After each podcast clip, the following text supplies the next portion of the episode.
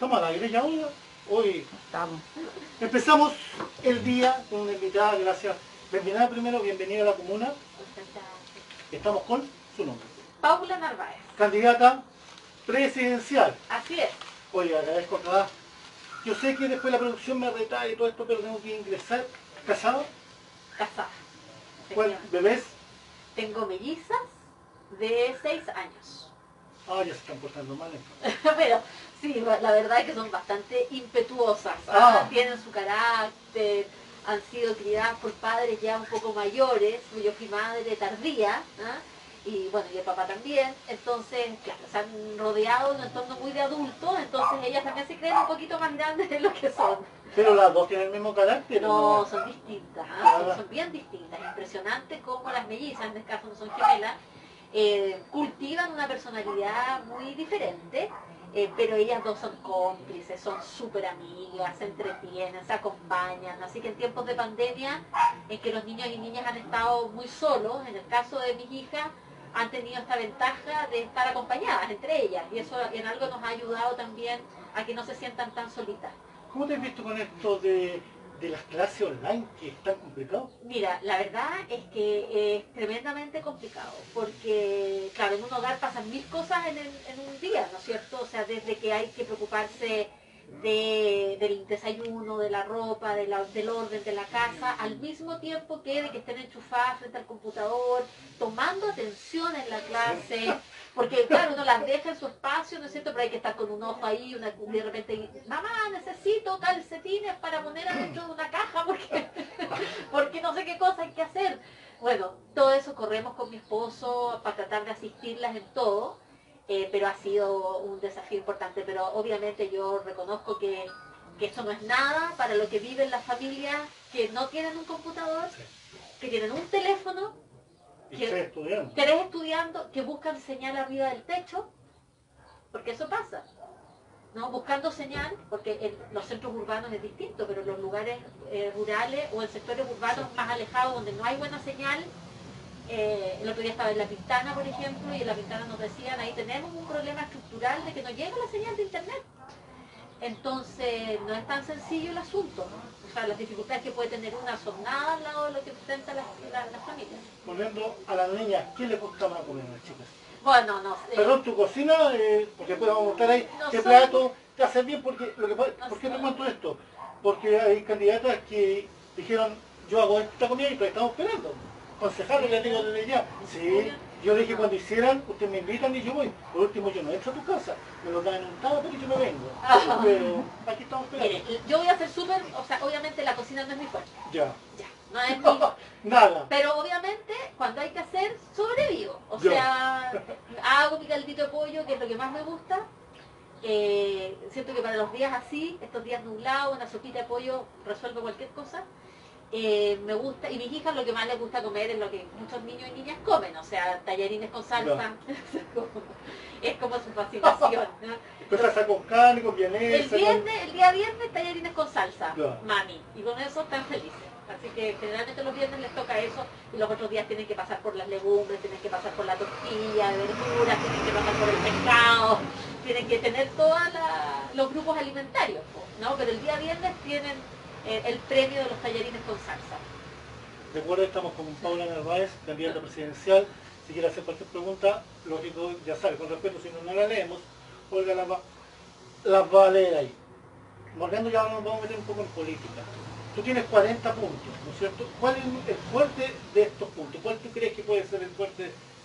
Bueno, quisimos con las 40 medidas del programa principalmente primero hacerle un, un reconocimiento al presidente Salvador Allende, eh, que en su gobierno de la Unidad Popular propuso 40 medidas para su gobierno. Ah. Y entonces tomando esa idea, que además vino la sugerencia de parte de una dirigente social de Concepción, eh, es que tomamos la decisión de decir, claro, nosotros de las 400 medidas que tenemos, vamos a tener 40 de alguna manera emblemáticas, ¿no es cierto? Yo diría muy rápidamente, por no meternos en el detalle, pero sí el sentido es el importante. ¿Y cuál es el sentido? Es que el país después de esta enorme pandemia está pasándolo mal, ¿no es cierto? Ayer conocimos las cifras de la, encuesta de caracterización socioeconómica Chile está más pobre y más desigual.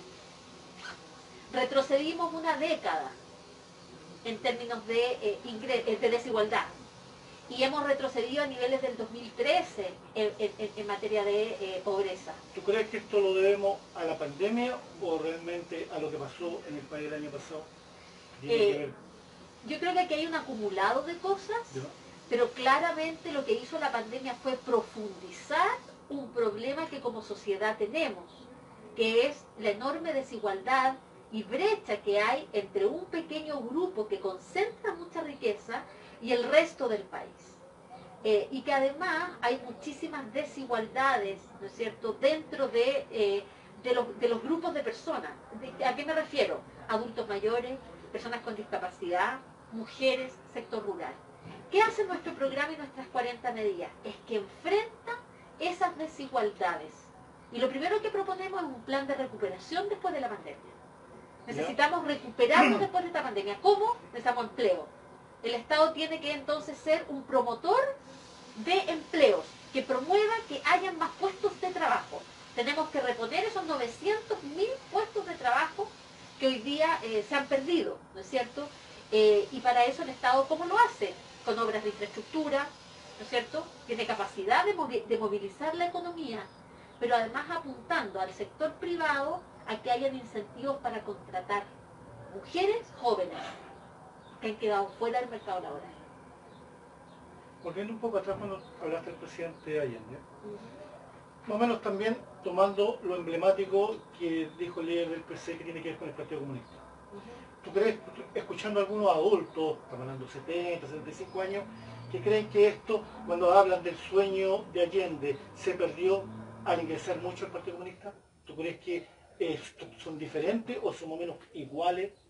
Porque se toma casi siempre, se toma que el PC, eh, igual que el Partido Comunista, el Partido Comunista se está como retrayendo, se está haciendo como un partido independiente, no anda tan junto como que decir con la coalición. Entonces, ¿cómo lo A ver, eh, eh, siempre es delicado y yo en eso quiero ser bien como cuidadosa en términos de respetar mucho los límites de cada partido. ¿ah? Porque yo creo que la injerencia en otro partido, cuando uno es militante, puede ser mal entendida. ¿Qué es lo que yo puedo eh, decir de esto? Primero que el, Partido Comunista fue un partido que estuvo de manera muy decidida en el gobierno del presidente Salvador Allende. Eh, y que formó parte de ese gobierno y que estuvo con él y lo acompañó al presidente Salvador Allende. Puedo decir también que el Partido Comunista formó parte del segundo gobierno de la presidenta Michelle Bachelet y lo hizo con compromiso. Eh, yo misma, que trabajé en ese gobierno, que fui ministra, eh, compartí con los ministros del Partido Comunista y tuvimos una muy buena, no solo una muy buena relación, sino que además un muy buen trabajo que llevamos adelante no, puedo dejar de recordar, eh, porque además es vecina de esta comuna, la exministra Claudia Pascual, que eh, llevó adelante el proyecto de eh, interrupción del embarazo en tres causales. y yo vi el trabajo dedicado que hizo Claudia con el resto de la coalición, ¿no? En su trabajo en el Congreso, yo misma la acompañé muchas veces. Entonces, creo que tenemos la capacidad de trabajar juntos. Ahora, dicho eso, el, partido, el, país perdón, está viviendo un momento político diferente a partir del estallido social. Y la reconfiguración de las fuerzas políticas se ha ido dando, ¿no? Y cada fuerza política ha ido tomando sus decisiones. Y en esas decisiones y en esa reconfiguración de las fuerzas políticas, el Partido Comunista hoy día está en una alianza de gobierno con eh, el Frente Amplio, ¿no es cierto? Y por eso van a una primaria legal, primaria en la que nos hubiese gustado estar, pero no pudimos, ¿no? No porque nosotros no hayamos querido. Entonces, ¿No se te invitó?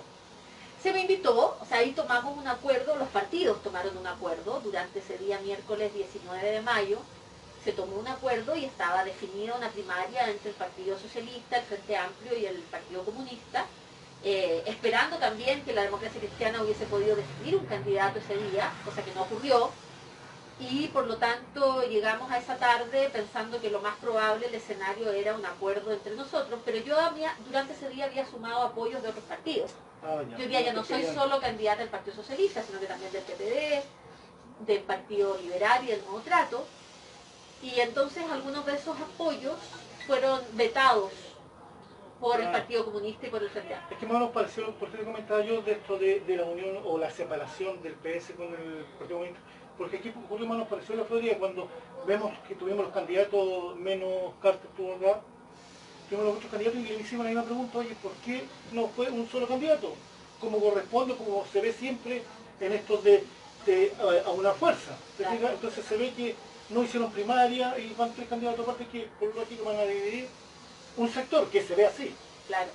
Bueno, nosotros lo que nos interesa justamente eh, salir rápido de esta definición que es más bien política. Nosotros en paralelo estamos trabajando con los programas para la gente, porque eso es lo que nos importa, pero hay que decidir políticamente cómo llegamos a la papeleta, eh, como se dice, al voto en noviembre. Y queremos llegar con un candidato de la del centro y de la izquierda. Eh, claro, eso es lo que estamos intentando, el Partido Radical ya se sumó a ese llamado, nosotros como, como candidatura, con los partidos que me apoyan, estamos en lo mismo. Es lo más sensato de hacer y esperemos que la democracia cristiana eh, también tome esa, esa, esa opción. mencionó tres causales. Quiero llevarla porque también Sí. aparece en su plan. Sí, Tres causales. Estamos, usted está en su plan de trabajo, dice que apoya el aborto. sí, ¿Me puede explicar por qué? ¿Por qué te cuento? Porque nosotros tenemos primero método natural, de la pastilla anticonceptiva, eh, preservativo, la pastilla el día después. Y ahora vamos a fomentar el aborto. ¿Cómo se ve? ¿Cómo me podría explicar Claro. para entender un poco? el aborto no es un método anticonceptivo. El aborto es una situación extrema, límite, al que llega una mujer cuando todos esos otros elementos que usted ha señalado han fallado. Esto no excluye el que nosotros digamos que vamos a eh, garantizar un aborto seguro, ¿no? no excluye que no sea necesaria una educación sexual integral. Lo que pasa es que hay que hacerla A, a eso yo porque abiertamente y no con tapujos. Perdimos eso, yo creo, perdón, yo creo que perdimos eso está aquí en la familia. en la Porque antes yo me acuerdo a mi mamá, oye, salí y te cuidáis, y si esa niñita con la que tenía hermana. Y eso a lo mejor se ha ido perdiendo. Que le decimos al hombre, dale a la mujer le decimos dale y después venimos, salimos con esto del aborto. ¿Por qué, por qué comento? Porque las tres causales, cuando hablamos del aborto, estamos hablando aborto ya la violada. Tres causales, Una es violación. exacto, pero las tres causales no atacan al violador. Si tú- tú- la raíz de las tres causales dice que la niña o la persona violada puede demandar, se, se llama a tribunales y si no aparece, que no hay la causa. Entonces, ¿cómo, tomar ese asunto de sí, ese violador queda preso, no sale ni siquiera con firma de algún presidente, quedó preso, si estamos hablando de que esta persona a lo mejor ya no, no puede ser rehabilitado. Claro, a ver, pero hay varias cositas. Primero, con respecto a los derechos sexuales y reproductivos de las mujeres, que es lo que, donde tenemos que instalar la discusión del aborto. Aquí estamos hablando de mujeres que no pueden eh, vivir a plenitud un derecho fundamental. Que es decidir sobre su propio cuerpo, y además eh, que eh, justamente por una desprotección, por la penalización que existe, terminan realizándose un aborto clandestino que lo que pone en riesgo es su vida. Las mujeres mueren por practicarse abortos clandestinos o ponen en riesgo seriamente su vida. El Estado tiene el deber de proteger y de entregar un servicio seguro. Otro tema es las causales que llevan a una situación de esta. Hay de distinto tipo. Generalmente es la violencia, ¿Sí? ¿no? Porque para que haya una... para- generalmente hay violencia detrás de esto. O hay abandono, o hay pobreza, hay una serie de factores. Eh, el tema está en que, por ejemplo, usted me plantea el tema de la causal específica de violación. Exacto. Una cosa es proteger a la mujer en el momento que, producto de una violación, hay un embarazo y esa mujer hoy día, porque la ley lo, lo permite, ¿no es cierto?, puede realizarse un aborto seguro y el Estado tiene que proveerle el servicio. Eso es una, una, una, una, una parte. La otra parte es que la justicia opere en función del violador. ¿No es cierto? Pero son dos elementos distintos, no uno condiciona al otro, ¿no? Eso no significa que la justicia no tenga que operar con todo el rigor sobre un- una persona que ha eh, cometido un, un delito tan grave. Pero si ha cometido este delito, ¿por qué no lo perseguimos? A No. lo mejor, Porque muchas veces nuestro sistema judicial falla. pero tú Como lo fal- perseguirías. Por supuesto que sí. O sea, nosotros tenemos que eh, agilizar nuestro sistema de justicia en materia de persecución del delito de todos los delitos, pero también y sobre todo de aquellos delitos que atentan contra la seguridad y la vida de las mujeres y las niñas. Eh, las causales de violación son un ejemplo. La violencia de género es un tema eh, demasiado generalizado, muy presente en la vida de todos y todas, que no solamente se da dentro de la familia, sino que se da fuera de la familia también, y la justicia tiene que hacer muchísimo más de lo que hoy día se está haciendo. El Ministerio Público tiene que dedicar muchos más recursos y especialización a abordar el tema de la violencia, de la violencia sexual en, particular.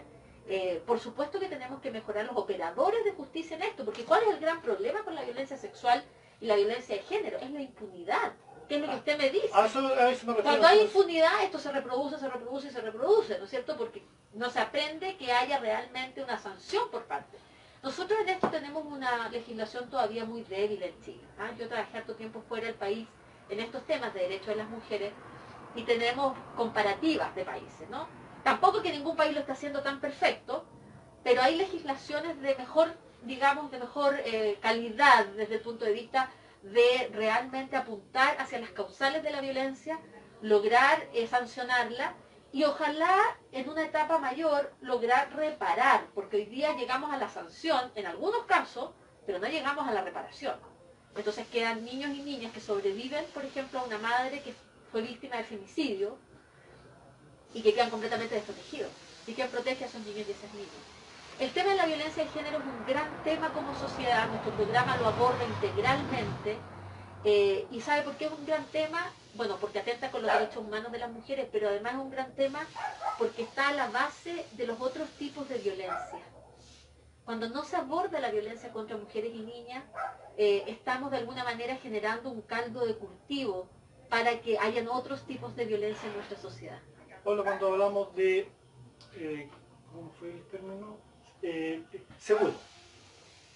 ¿Cómo ah. podemos asegurar un aborto si sacar una muela ya es complicado?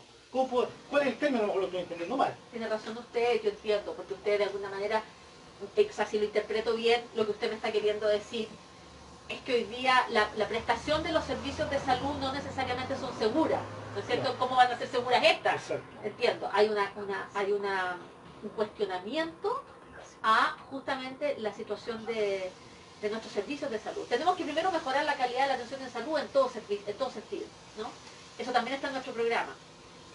Y específicamente respecto de esto, porque la mujer necesita ser bien tratada cuando está en una situación tan límite como tener que someterse a un aborto, necesita ser bien tratada por eh, el profesional de salud, por el personal de salud, eh, tiene que tener una atención eh, que se dé profesionalmente desde el punto de vista de lo sanitario, pero también desde el punto de vista de lo humano y también desde el punto de vista de lo psicológico. Nosotros abordamos, por ejemplo, en otro ámbito, ¿ah? pero que también es una realidad de la violencia contra las mujeres, que es la violencia obstétrica. No, sé si alguna vez usted vio por ahí eh, unos videos que se, que se viralizaron de una, de una joven teniendo a su bebé en una sala de parto, mientras en la sala de parto pasaba cualquier cosa. No sé, hay, ya. Entonces, digo esto porque ese podría ser un ejemplo de muchas situaciones a veces de menoscabo que sufren las mujeres en un momento eh, de, máxima vulnerabilidad, ¿no? todas las mujeres que hemos dado a luz sabemos lo que se siente en ese momento y la necesidad de estar protegida y resguardada en ese momento y muy respetada en nuestros derechos.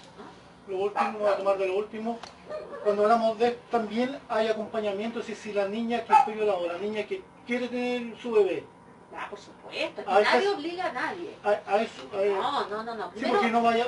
Nadie, primero nadie puede forzar a nadie a hacer algo que no quiera hacer. Pero si no, aborto, aborto, no, no, no, no, no, no, Porque ahí, ahí sale la pregunta que también está en redes sociales del hombre, ¿y si yo no quiero ser papá? Porque también está, pues, la niña decide su cuerpo, pero la niña que sí decide tener el hijo y el tipo dijo, no, yo te echo para atrás y de todo principios que hay, y se tiran para atrás y dicen que no quiero papá. Bueno, hay varios, porque en realidad los tribunales no estarían llenos de denuncias por pensiones de alimentos si no fuera porque justamente la responsabilidad de los padres, eh, de muchos, no voy a decir de todo porque uno siempre cae en injusticias en esto, pero los tribunales están repletos de causas de, de abandono por pensión de alimentos. Eso es una realidad en nuestro país lamentable y nosotros por eso vamos a crear un fondo para el pago de la pensión de alimentos por parte del Estado y que después la persona que la debe se ponga al día. ¿Mm? Bueno, mire que vamos pasando de un tema a otro aquí, están todos relacionados. No, sí, al final, voto voluntario obligatorio. Obligatorio, fíjese. Pero, ¿Y qué hacemos con los partidos? Porque su, partido tiro vamos con Olga, porque el partido recibe dinero por cada voto. Sí, bueno, pero eso... Eh, Entonces, si lo, lo obligamos, le estábamos dando más, más dinero a los partidos que lo que está reclamando el ciudadano a pie. Lo que pasa es que junto con esto, junto con el voto obligatorio, yo soy de la idea de que tenemos que reformar los partidos políticos. En materia de transparencia, en materia de rendición de cuentas, en materia de controles, de poder y contrapoder. ¿ah?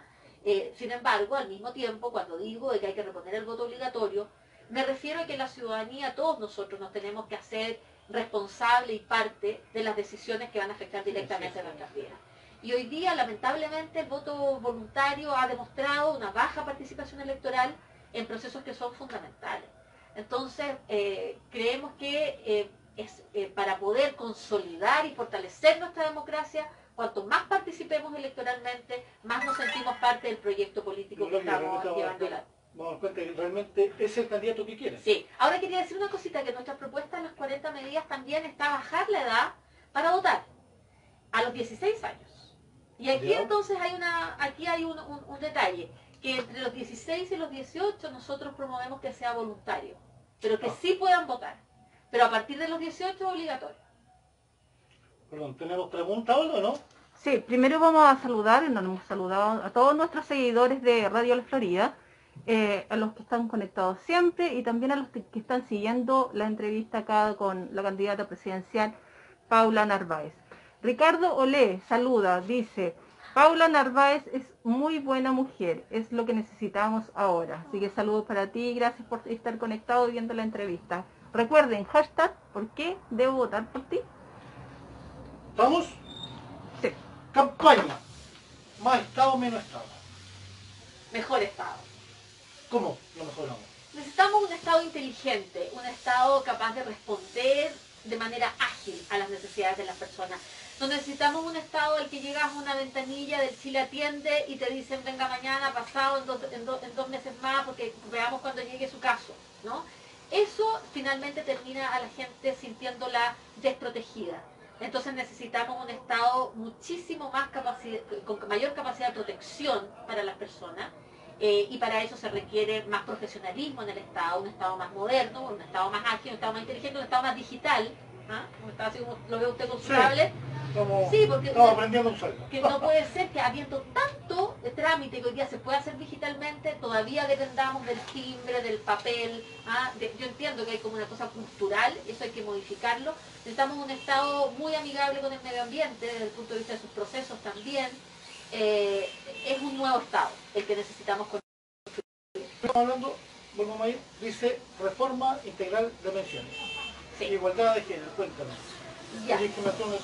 Voy a tratar de ser súper simple en esto, pero no es tan simple, ¿ya? Primero nosotros proponemos un sistema mixto de pensiones. ¿Qué significa un sistema mixto? Significa que la gente sigue ahorrando en su capital, eh, su capitalización individual, su 10%, no más AFP. No más AFP, ya, tiene razón, partamos por ahí. No más AFP. Ya, supongamos la AFP no sirvieron. Porque no, no sirve. Ya. ya quedó demostrado que no sirvieron. O sea, ¿a quién, a quién me da mi plata? ¿A quién se le pasa a? Un ente único estatal autónomo. Ojo con eso, autónomo. No depende del ciclo político, no depende del gobierno, es del Estado. Ahora miramos lo mismo. Cuando, cuando vemos que cosas del Estado no han servido, que el Estado administra y no sirven, ahí tenemos los mismos niños celámeos bueno, pero, tenemos, también tenemos organizaciones del Estado que son bastante respetables. Le voy a poner el ejemplo del Banco Central, por darle un ejemplo. Eh, el Banco Central es una entidad, ¿no es cierto?, que nadie en Chile cuestionaría su idoneidad, su independencia desde el punto de vista político, ¿no es cierto?, y su capacidad de llevar adelante la política monetaria. Entonces, estamos imaginando una figura de esa, de esa envergadura, de alta, de alta eh, capacidad técnica, como ocurre en otros países, como en Canadá y otros países, que existe este ente único estatal que administra los fondos de pensiones. Pero los fondos de pensiones están compuestos por eh, tres pilares.